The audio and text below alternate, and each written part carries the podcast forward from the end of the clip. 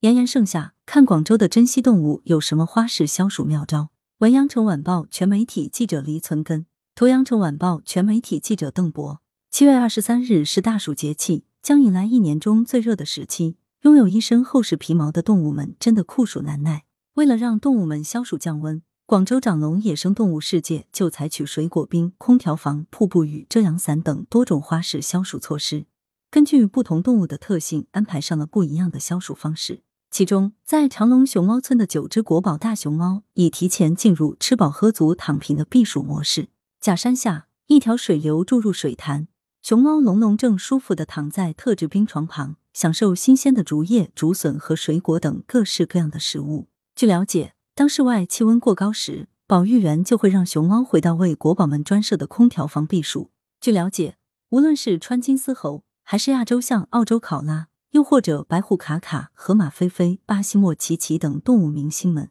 纷纷得到食物解暑、物理降温、架设遮阴网、修建水池等妙招解暑。长隆野生动物世界保育专家陈淑清介绍，园区已在多个馆舍中新增了空调和风扇，并对旧设备统一进行了检修，确保让动物度过一个舒适的夏天。同时，根据每个展区的位置和环境特点。